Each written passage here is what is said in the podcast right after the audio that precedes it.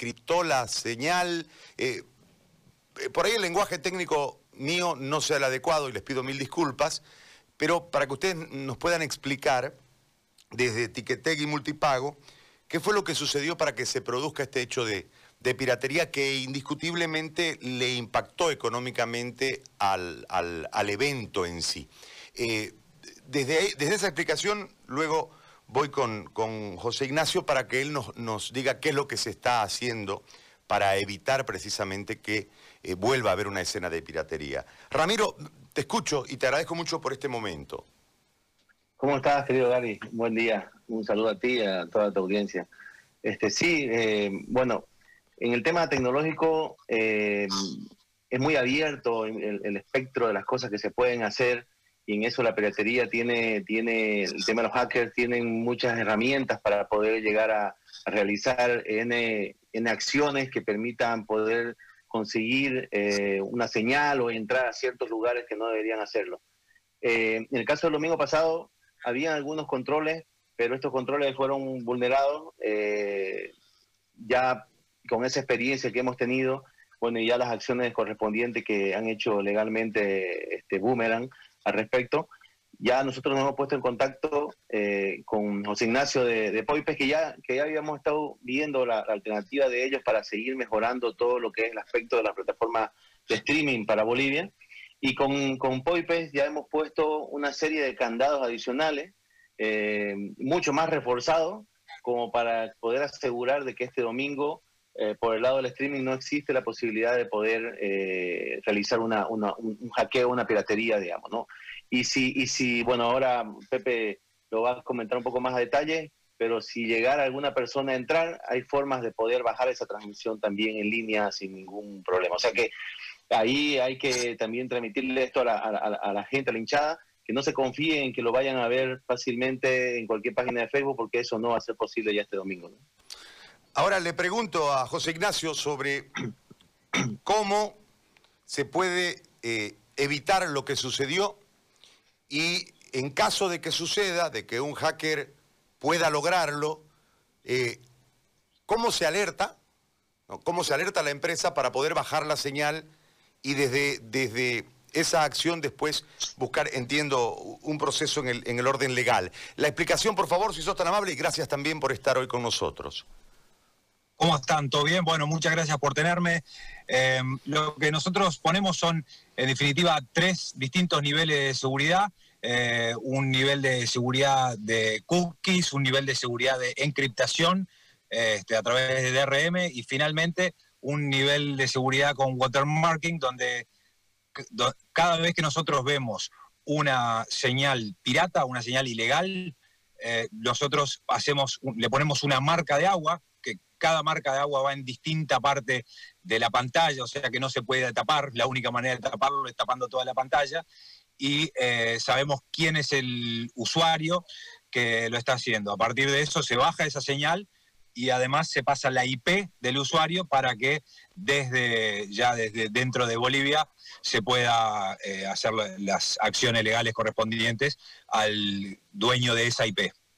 Eh, Vos este centro de control, vamos a ponerle un, nombre, lo, manejás desde, desde la Argentina, desde Buenos Aires, y cómo, cómo actuás en relación a lo que sucede con el Internet y la plataforma que entiendo no está en Bolivia, a la que se lleva la señal para después distribuirla. ¿Cómo es, cómo es este tema netamente técnico, si nos lo podés explicar? yo estoy en Uruguay, no estoy en Argentina. En Uruguay, en Uruguay. En Montevideo. Eh, pero el sistema como funciona es un CDN, un Content Delivery Network, nosotros funcionamos sobre Amazon Web Services. Eh, Amazon tiene cientos de servidores en todo Amazon el mundo. Amazon está en Brasil, ¿no? Amazon tiene un servidor en Brasil, ¿no? El más cercano a Bolivia es en Sao Paulo, exactamente. Entonces, este, según desde dónde estén las conexiones, eh, van a este, servirse desde el servidor del CDN este que esté más cercano al usuario final el tema que acaban a haber usuarios de todo el mundo, entonces el usuario que está en Estados Unidos lo consume de Estados Unidos, el que está en España lo consume de Europa, o sea, por eso es importante tener un CDN muy robusto como es el de Amazon. Y las medidas de seguridad son medidas con las que nosotros trabajamos hace más de siete años, Eh, nosotros trabajamos en Uruguay con el Club Nacional de Fútbol, en Argentina con Estudiantes de La Plata, con Racing Club, con Rosario Central, eh, con Universitario en Perú, con la Real Sociedad en España. Eh, o sea, tenemos mucha experiencia con esto, lo hemos hecho y, para nosotros es, es una cosa de todos los días. Ahora te hago una consulta desde este ahora nos han obligado, la situación nos ha obligado a arribar a un nuevo normal que tecnológicamente en otras partes, en otras latitudes del planeta y de la propia eh, Sudamérica ya eh, estaba, está implementado dentro. Ayer conversaba con un amigo que vive en Estados Unidos, por ejemplo, que es precisamente uruguayo, y él me decía, yo hace más de tres años que no consumo cable, porque eh, voy directamente por todas las eh, streaming, hago, hago programas. exacto, y, no tengo cable en mi casa. Eh, para nosotros el, este giro ha generado, sin ninguna duda, un aprendizaje, en primer lugar, y una serie de desconfianzas en relación...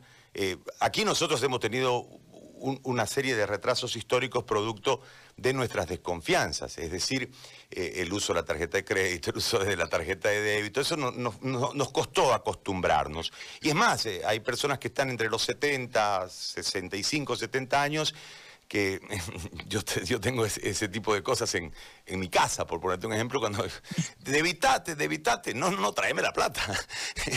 Eh, entonces, en, ese marco hay una serie de, elementos que hoy se introducen a la fuerza, producto de la, de la pandemia, y el fútbol nos marca un, un camino que debimos transitar antes, pero que ahora lo vamos transitando. En ese, en ese contexto, eh, vos me ponías ejemplos de algunos clubes que ustedes eh, le brindan el servicio o trabajan con, con ellos desde este tipo de, eh, contenidos de entretenimiento o de información. ¿Esto cómo reditúa en el nuevo mundo?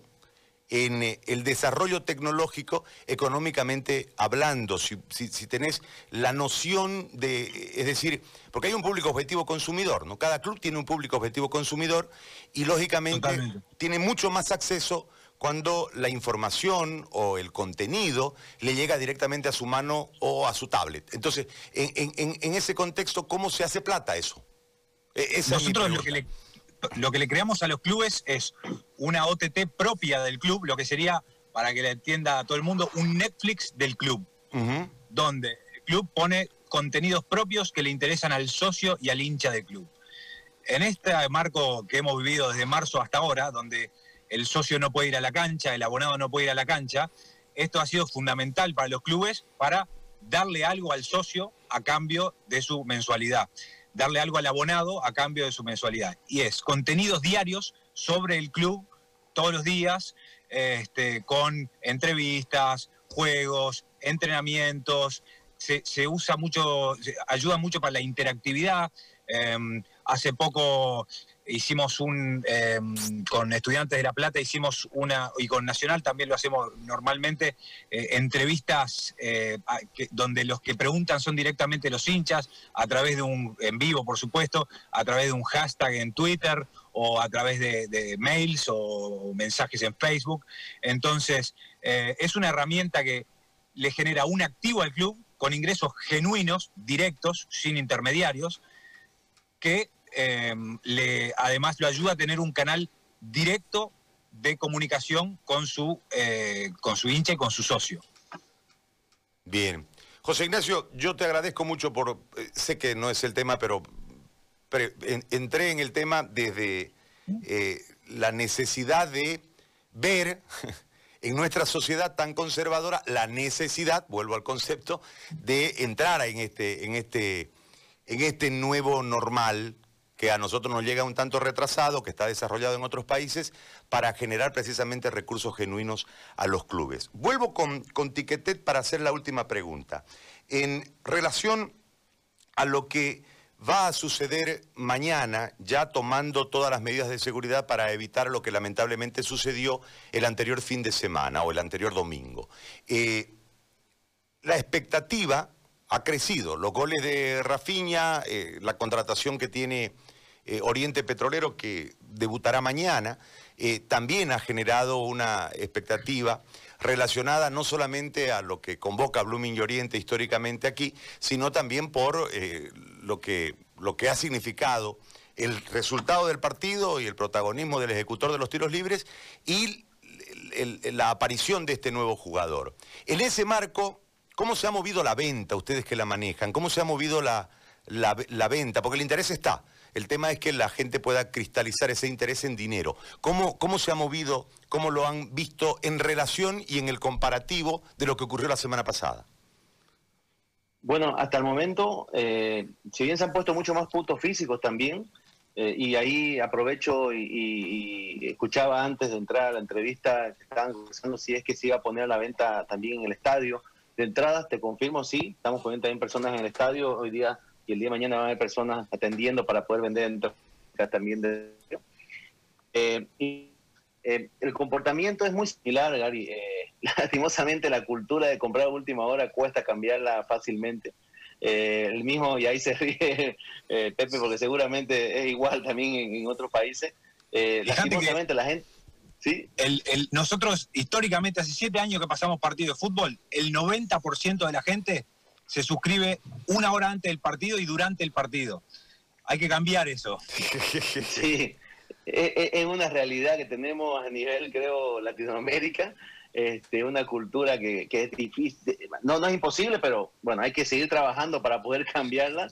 Y sí, ya hay una cantidad interesante de personas que han comprado sus entradas, eh, pero como dice, como dice Pepe, el, el, el, el 80%, 70-80% lo compra el día de mañana lo ideal, igual hemos hecho todos los refuerzos en todo lo que es la parte de infraestructura, tecnología para soportar esa cantidad de personas. Como claro, porque hubo un pequeño, un pequeño retraso la, eh, en la compra entre 12 y media, una de la tarde y 4, que el domingo pasado, ¿no?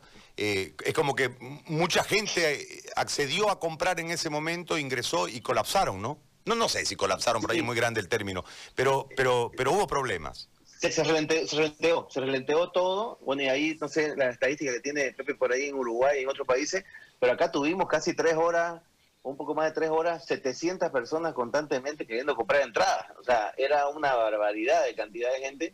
Ahora hemos redoblado temas de infraestructuras para poder atender con la misma velocidad que tú puedes comprar ahora, estando sin esas 700 personas juntas, como estando las 700 personas que esperan que seguramente van a estar nuevamente porque, porque comienza tipo de la mañana menos, a las 4 de la tarde de la mañana y cuando comienza la previa, que tú, tú estás ahí también motivando a la gente a que, a, que se apure y compre, comienza a dispararse.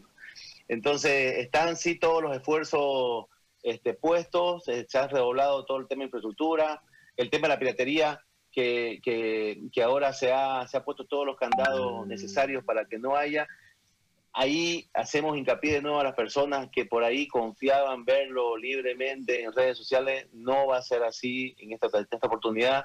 Entonces tomen sus previsiones. No queremos que se pierdan ningún minuto del partido. No esperen a comprarlo cuando comience el partido. Disfruten el espectáculo desde el principio, inclusive desde la previa, que es donde comienza a ponerse interesante, digamos, el ambiente, ¿no? Bueno, muchachos, yo les agradezco porque nos han enseñado un montón.